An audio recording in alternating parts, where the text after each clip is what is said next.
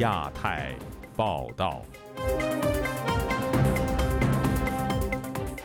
各位听友好，今天是北京时间二零二三年一月二十八号星期六，我是佳远。这次亚太报道的主要内容包括：中国推动米糠食品研究，网民担心回到过去；时过一年，铁链女事件仍在国人记忆中发酵；对台事务人事变动，王沪宁将制定“一国两制”的替代方案；台湾总统大选前一年，蔡英文进行内阁改组。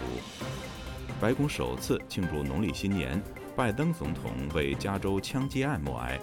接下来就请听这次节目的详细内容。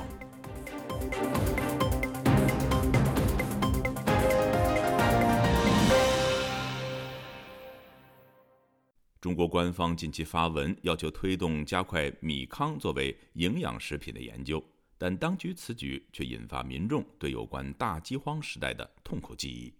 以下是本台记者古婷的报道。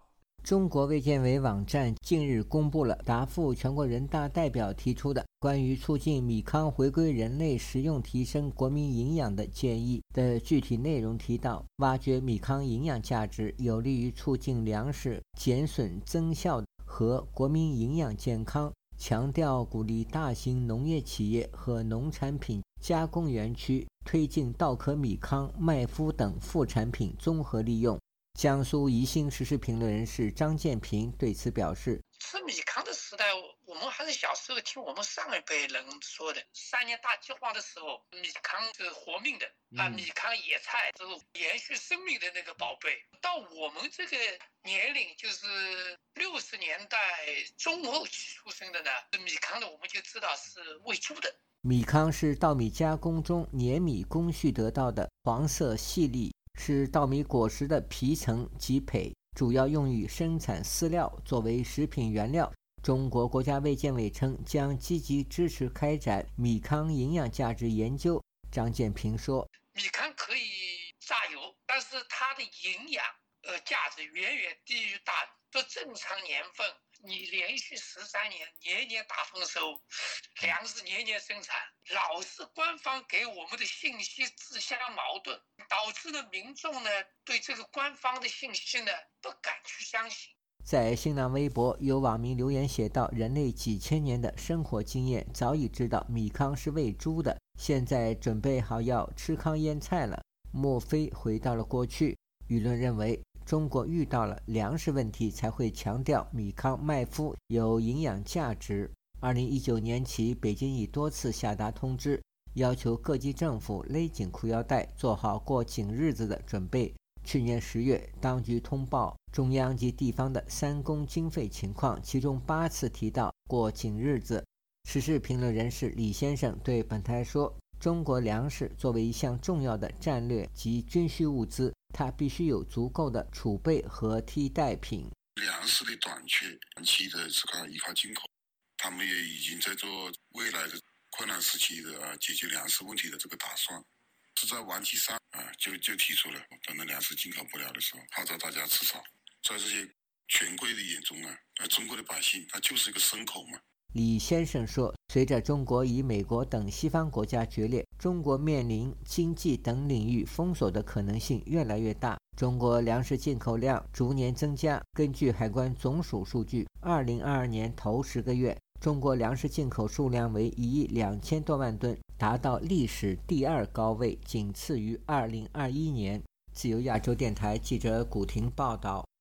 去年徐州丰县铁链女事件爆发到今年一月二十七号，恰好是一周年。中国民众并没有忘记这位身份至今成谜的铁链女，网民们仍在接续过去一年的努力，试图让铁链女事件留在人们的记忆里。但民众对这一事件的走向却有不同的判断。以下是本台记者王允的报道：人们显然不愿忘记铁链女，在受到严格钳制的中国网络防火墙内。这几天，社媒上也涌现出众多写着关键词“铁链女”的帖子。因为探索铁链女真实身份而知名的中国前媒体人赵兰健在采访电话里说，在国内有关铁链女的微信群里，他能明显感受到人们对铁链女的情感。我通过近期跟他们的了解，他们对铁链女的这种，呃，就是情感依然是难以割舍的，依然是念念不忘的。赵兰健从传播学的角度解释了人们对这一事件记忆的特征。人类所能记忆到的历史事件，它终究是一个平面的固化的一个图像，甚至是一个抽象的符号。而铁链女这个事件，它不会消失，是因为它这个符号太抽象化了，太具有传播效应了。他说，一九八九年天安门民主运动期间的坦克人。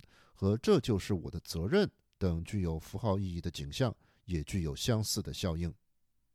但就在人们努力不让铁链女事件被这个时代的信息洪流淹没的当下，这一事件的发生地江苏省丰县欢口镇董集村却保持着一种长久的静默。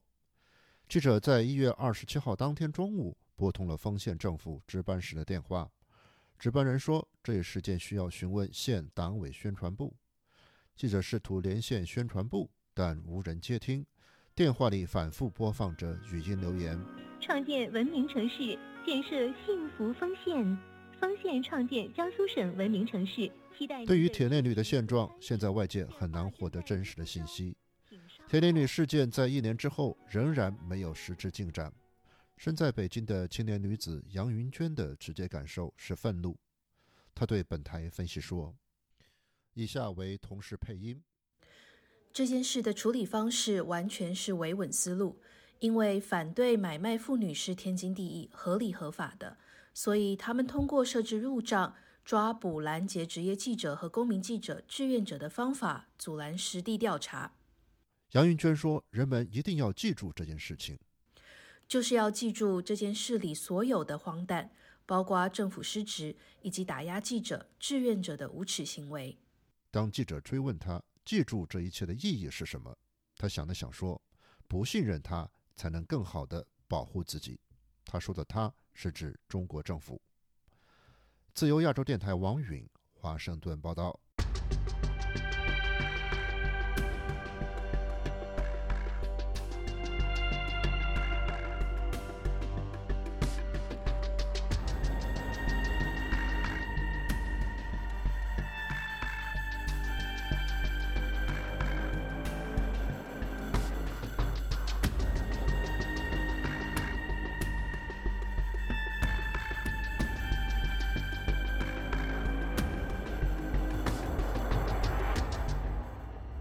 据日本媒体报道，中共意识形态总管、中央政治局常委王沪宁将为解决台湾问题创造“一国两制”的替代方案，帮助习近平谋求第四个五年任期。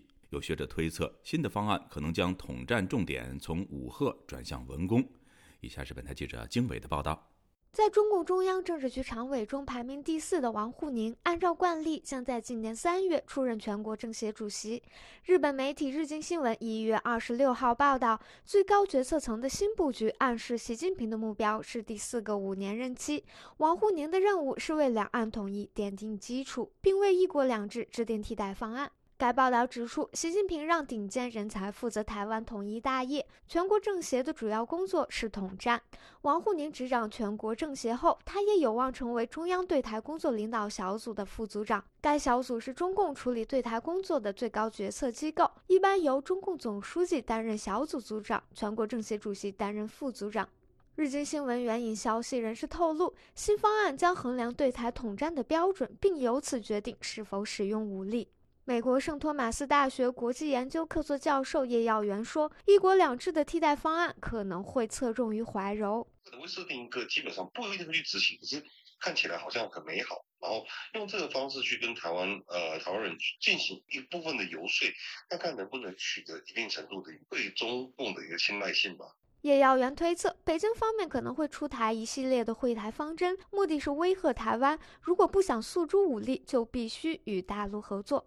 公开信息显示，王沪宁是唯一的学者出身的中央政治局常委，出身平庸但知识水平较高。他从江泽民时代起一直扮演中共的意识形态总管这一角色。据称，三个代表、科学发展观和新时代中国特色社会主义均出自他手。纽约城市大学政治系教授夏明说：“虽然俄罗斯在乌克兰的挫败会动摇中共武统台湾的策略，但北京并不会轻易放弃对台军事骚扰，还会继续对台湾进行意识形态渗透，并挤压台湾在国际社会的生存空间。”美国哥伦比亚大学政治学博士王俊涛分析说：“虽然王沪宁一直主抓意识形态，但他在习近平时代并没有太大决定权。对台政策大的方向，打与不打，什么时候打，怎么打，跟王沪宁没任何关系。王沪宁的任务就是呢，一旦政策出来之后，怎么能够向这个世界做解释？一方面去欺骗这个世界，就是说能骗就骗，不能骗呢就哄。但总体来说，他不会扮演鹰派的角色。”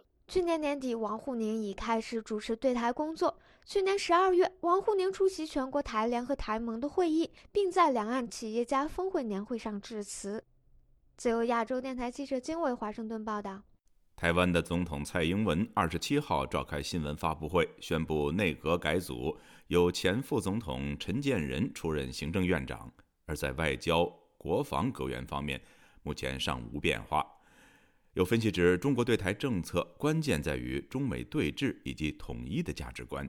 台湾的阁魁更换乃至政权是否轮替，并非中国最在意的事情。以下是本台记者黄春梅发自台北的报道：台湾的总统蔡英文选在周五，台湾农历新年收假前夕，在总统府召开记者会，宣布由陈建仁接掌行政院。我期许新的内阁团队是个温暖。坚韧的内阁，而陈前总统的温暖、无私、奉献，正是当前疫后社会疗愈、照顾人民生活、团结建设国家最合适的行政院长人选。陈建仁在蔡英文第一任期担任副总统，在陈水扁执政碰上 SARS 疫情时，陈建仁担任卫生署长，带领台湾走出疫情。这一次新冠疫情，他也是蔡英文相当倚重咨询的人选。陈建仁谈到，在俄乌战争、亚太情势近期剧烈改变，从各层面冲击台湾的生存发展。与此同时，临危受命的心情。蔡总统任期的最后一里路，需要我来共同承担的时候，我有一种义无反顾的心情。对于陈建仁在民进党九合一选举挫败后接掌阁魁，民进党立委郑运鹏解读。蔡英文总统必须布阵新内阁，政治责任来自于去年十一月二十六日的选举结果。新内阁可以更主动设定目标，让未来一年的施政方向与成果，成为台湾人民愿意再交给民进党继续执政四年的依据。国民党立委江启臣分析，在二零一八年前的内阁和政策几乎都由蔡英文主导，苏贞昌四年任期因太过强势，蔡英文仅主导两岸国防外交事务。他预期这一次将回到蔡英文主导、有总统兼内阁的味道。相较于前任阁魁苏贞昌强势的行事风格，对中国的挑衅向来不假辞色回怼。陈建仁的个性相对温和，被昵称为“暖男”。这样的人事安排是否有利于两岸气氛的和缓？林周水分析，在野党过去把两岸关系恶化归咎蔡英文不承认“九二共识”。但是他认为，中国对台政策两大关键，其一是中美对峙，其次是中共统一的价值观。在中国的反分裂法第八条框架下，蔡英文讲中华民国台湾，或是中华民国与中华人民共和国互不隶属都不行。而国民党主张的一中各表也是死路一条，在第八条里一视同仁。不要说民进党换了内阁阁魁，连或者民进党换了总统。连国民党跟民进党总统，他同样都可以和他的这个地方的规定都一样是不通过的。新的内阁当中，台湾的驻美代表肖美琴一度被媒体点名将与台湾的外交部长吴钊燮交换职务，不过也有媒体指出，肖美琴职务不会有异动。此外，国防部陆委会两部会首长人选也有待进一步揭晓。自由亚洲电台记者黄春梅台北报道。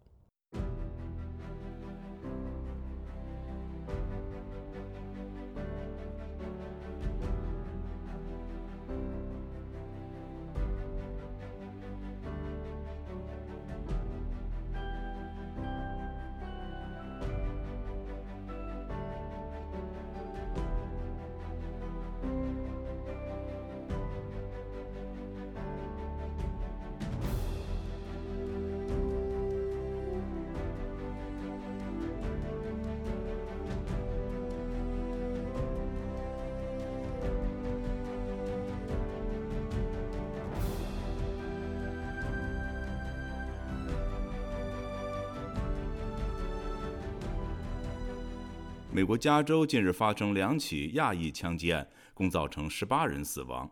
连续的悲剧成为美国亚裔群体共同的创伤。星期四，美国总统拜登在推特上发布了一段视频，视频里，拜登总统致电嘉许与嫌犯扭打夺枪的舞厅华裔老板。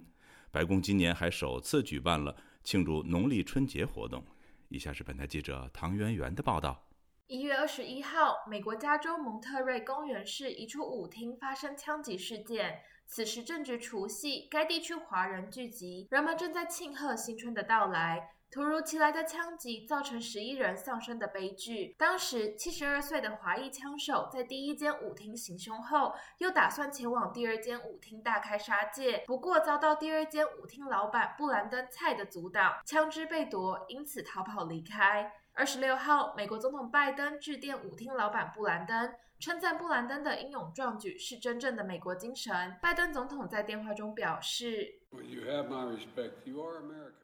我们尊敬你，你代表着美国精神，你就是美国，美国永远不会退缩，因为我们有像你这样的人，所以美国在遇到危难时。永远会勇敢出头。对此，布兰登在电话中表示，自己仍在调试当时所发生的事以及自己当时的行为。拜登总统的致电为他带来很大的安慰。去年九月，中国贵州发生大巴侧翻事故，当时防疫人员正在深夜运送潜在的染疫民众到数百公里外的隔离地点。而大巴侧翻意外导致二十七人的丧生。对此，中国领导人习近平并未做出任何表态，更没有联系慰问罹难者家属。外界关注，同样身为大国领导人，为何拜登与习近平会有截然不同的做法？旅美中国人权律师滕彪在接受本台采访时告诉记者，会有这样的差距，是因为美国有民主选举，因此领导人要回应民意，及时给予慰问。反观中国，因为缺乏民主，所以执政者只关注政治维稳。他要考虑的是共产党的垄断执政执政的地位，而不是民众的疾苦。另一方面，随着新春的到来，周四，美国总统拜登在白宫庆贺农历春节，这是美国政府首度在白宫举行庆祝春节活动。活动上，拜登首先为加州两起重大枪击案的死伤者默哀，并且再度表扬前述舞厅老板布兰登徒手对抗枪手的英勇行动。拜登表示，他很犹豫在枪击事件后是否还应该继续举办春节活动，但是美国加州众议员赵美心告诉他，应该要举办活动，继续坚定向前，不要被悲伤与害怕击垮，这才是春节的精神。自由亚洲电台记者唐媛媛，华盛顿报道。美国加州连续发生的两起枪击案件再有新的进展。中国驻旧金山总领馆证实，有五名中国公民在半月湾枪击案中遇难。台湾驻洛杉矶经文处则表示，三名台湾籍人士在蒙特利尔公园市的枪击案件中遇害。由于两起案件的嫌疑人都是亚裔，当地居民对此深感震惊。以下是本台记者孙成发自旧金山的报道。本台记者在案发后前往了半月湾枪击案的第一案发现场山菇农场，试图了解更多案件详情。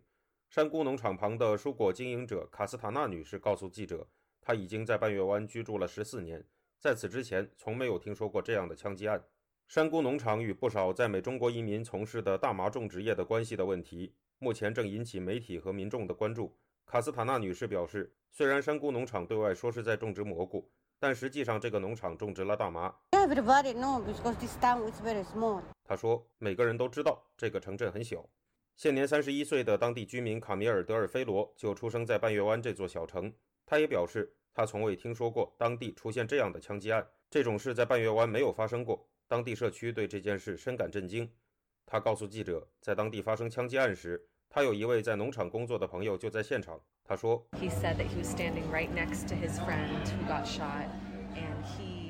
他说，他就站在他被射击的朋友旁边，他躲了起来，并得以跑了出去，非常恐怖。” Very scary。他也表示，他还有另一位认识的人，本来在当天要前往山谷农场工作，但因为生病没有前去，因此逃过一劫。在谈到山谷农场上种植了什么作物时，他说：“I don't know the exact situation with that farm, but I I think that there is a marijuana farm back there.” 我不清楚那个农场的具体情况，但我想那里有一个大麻农场。我也不知道，但它也许是和蘑菇农场分开的。不是很确定。经营山菇农场的公司加州陆地花园发言人戴维·欧茨则在案发后向美国之音表示，这个农场没有种植致幻蘑菇和大麻。本台记者目前已向大卫·欧茨发出了采访邀约，但还没有得到回复。在一月二十三日的半月湾枪击案中，有四人在山谷农场被杀，之后又有三人在附近的康科德农场被杀。这一案件共造成七死一伤，其中五名死者是中国公民，两名死者和一名伤者是墨西哥公民。已被逮捕的本案凶嫌华裔男子赵春丽，在一月二十六日向美国全国广播公司透露，他犯下了致命的枪击案，并表示他患有某种精神疾病，在案发当天头脑不清醒。来自中国，目前正在加州湾区从事枪械培训的张先生表示，他认为加州接连发生枪击案可能会导致当地居民因恐惧而更倾向于购入枪支。他为此提醒说：“我觉得不仅仅是华裔需要注意的，应该是所有持枪人需要注意的，就是妥善保管你的枪支和弹药。”自由亚洲电台记者孙成，旧金山报道。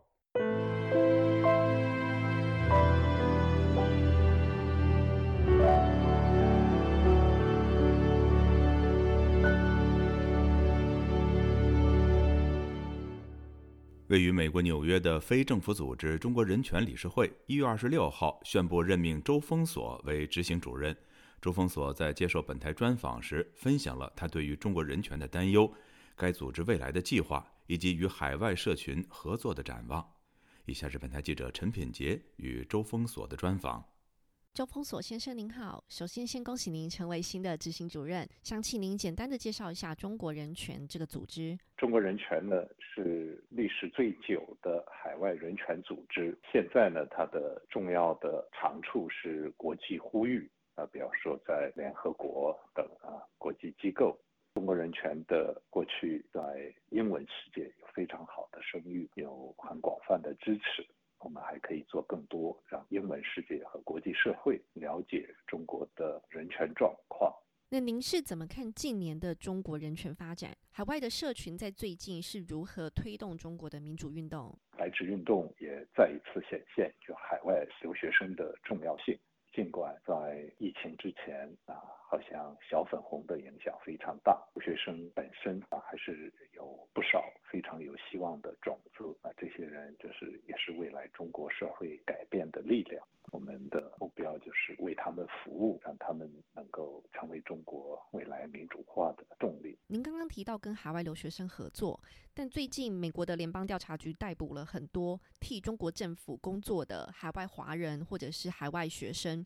那您怎么在与这些学生群体合作的时候，避免有这种情况？或者是中国人权能够提供这些被骚扰的学生什么样子的帮助？这是我们工作的一个重点，就是我们会建立像服务中心一样，任何留学生或者海外华人，如果他们有这方面的任何的担心，我们可以提供各方面的帮助。回到您刚刚说的中国民主运动，外界有人会担心说，海外的团体与中国实际社会脱节，没有办法接地气。那在未来，中国人权预计将会怎么样跟中国国内合作呢？中国人权呢，跟中国内的联系，未来呢，这是我会积极发展的，尽量去服务中国在第一线，任何有想法的人，让他们自己选择他们可以承担的风险，可以走的路径。是我们在海外尽量用各种方式为他们提供帮助，不管现在这种状况多么黑暗。第一，总是会有对中国民主有信念、有勇气的人坚持；第二，总是会找到一些新的办法。在这种黑暗的时刻，我们一定要充满希望。好的，谢谢您接受我们自由亚洲电台的访问，也祝您新年快乐。以上您听到的是本台记者陈品杰与周峰所的对谈。美国前国务卿蓬佩奥的自传回忆录《寸步不让：为我热爱的美国而战》于一月二十三号在美国销售。该书叙述了前国务卿任内的种种经历。蓬佩奥在书中多次提及中国，“中国”一词更是出现多达三百八十余次。详情，请听本台实习记者孙哲的报道。作为美国唯一一位担任过中央情报局和国务卿两份职位的麦克·蓬佩奥，其任期内一直是中国党政媒体的眼中钉、肉中刺。蓬佩奥对于中国共产党的政治交涉持强硬态度。这位前美国国务卿在书中多次爆料了他在国际政治舞台上与中国共产党较量的故事。蓬佩奥回忆与金正恩密谈时，金要求美军入驻朝鲜。蓬佩奥曾向朝鲜领袖表示，中共常跟他讲，美军如若撤出韩国，金正恩会很满意。而金正恩一度拍桌子感叹说：“中国人都是骗子。”并请求美军入驻朝鲜半岛，以保障其国土不受中共的威胁。蓬佩奥在书中还提及中印关系。自2020年6月，中国解放军在中印边境殴打致死20名印度士兵后，印度国民对此反响强烈，并要求其政府改变对中态度。特朗普于2020年3月份与中国国家主席习近平通电话后，曾深夜致电蓬佩奥说：“我的麦克啊，那个人恨死你了，并告知蓬佩奥应该闭嘴一段时间，因为鉴于当时的疫情期间，美国。”正急需从大陆进口大批医疗物资，蓬佩奥写道：“这是我任期内唯一一次感到要丢掉工作的机会。”蓬佩奥总结：“在我任期内完成的最重要任务就是，我们引导了一个时代所急需的中美关系转变。”自由亚洲电台实习记者孙哲综合报道。中国的民主人士依然坚信真理，运用非共产主义世界的内部政治。和社会改革的力量，海洋升温还有酸化，海洋生物多样性已经。那么毛泽东的文革就确实可以跟斯大林的大清洗中国近年来对俄罗斯的援助金额相当于对非洲各国总和。亚太时政历史构成，异议者见地，弱势者心声。兼听则明，听自由亚洲电台播客，了解中国多一点。苹果、谷歌及 Spotify 等各大平台均可订阅，免费收听。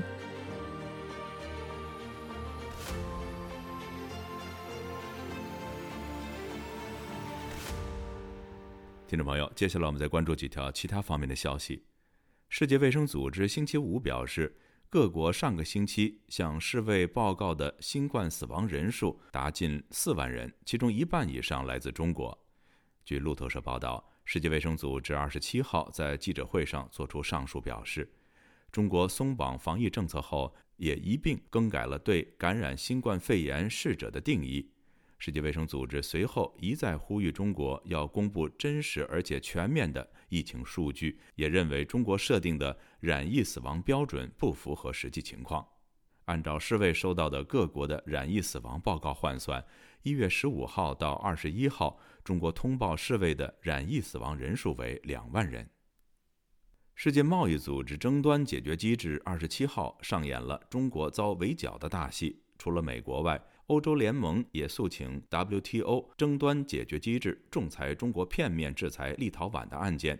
中国方面却是有选择性的不甘示弱，大骂美国片面霸凌是规则破坏者，但却避谈自身对立陶宛的作为。美国财政部与国务院二十六号同步宣布，要制裁中国长沙天仪空间科技研究院有限公司，原因是这家中国公司在俄乌战争中协助莫斯科的瓦格纳雇佣兵团。美国国务卿布林肯在声明中说，新的制裁将进一步阻碍克里姆林宫武装战争机器的能力。财政部在声明中针对制裁上述的中国企业特别指出，中国企业提供的卫星图像让瓦格纳集团在乌克兰开展作战行动。特斯拉执行长马斯克在一场电话会议上表示，特斯拉的最大竞争对手可能是一家中国公司。马斯克并没有直接点出特定的中国制造商的名字。各位听众，这次的亚太报道播送完了，谢谢收听，再会。